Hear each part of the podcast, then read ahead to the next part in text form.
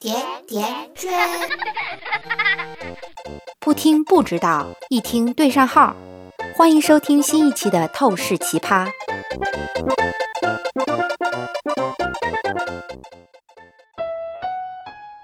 大家好，我是瑞欣。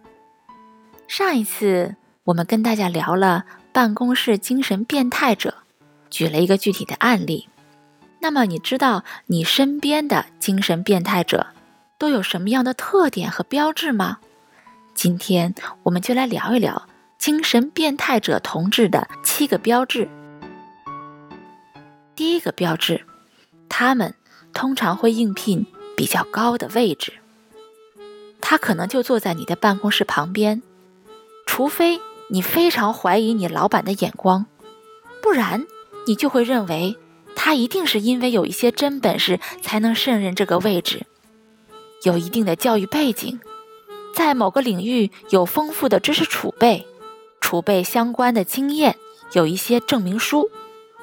我认识一个人，他呢毕业于我们国家一流的大学，Top One 呐。每次他找工作的时候，他的微信头像就会换上他学校的校徽加他个人照片的样子。这个人，二十年里边换了二十七份工作。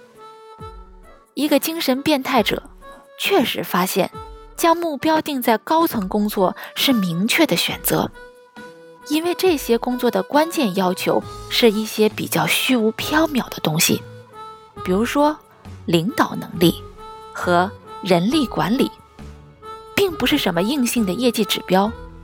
他们的简历将更为突出宽泛的个人素质，而个人素质这个东西容易修饰，却很难量化。精神变态者把能言善辩作为自己的武器，于是工作就落到了他们的手里。他们的话在交流中占的比例很低，大概百分之十，所以精神变态者们知道。重要的不是自己说什么，而是怎样说。他们通过有力的握手、魅力四射的自信和权威，成功的给面试官留下了深刻的印象。但事实上，他们说的话没有一点实际意义。一旦他们跨入了公司的大门，就很少被人质疑。同志们很自然地认为，如果一个人过了面试关，那么他一定是有能力的。高健刚刚来的时候，老板让李珍带着高健到处走走，熟悉环境。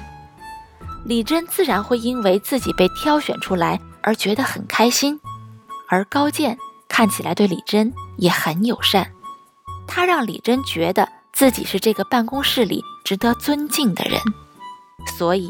李珍不仅带他找到了橱柜和豪华卫生间的位置，还告诉他一些很重要的细节，比如谁是效率最高的打字员，拿着发票找哪个经理能报销，甚至告诉他餐厅的服务生 Lucy 一直十分乐于助人。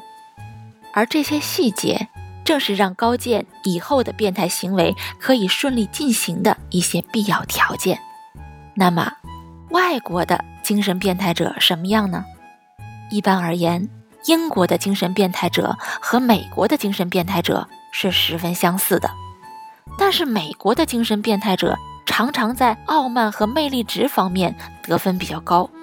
苏格兰的精神变态者和北美精神变态者直接进行对比的时候，发现苏格兰的精神变态者整体上表现出程度比较低的精神变态特征。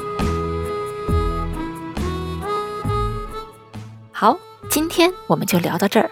下一次我们聊聊精神变态者的第二个特征，他们特别巧舌如簧。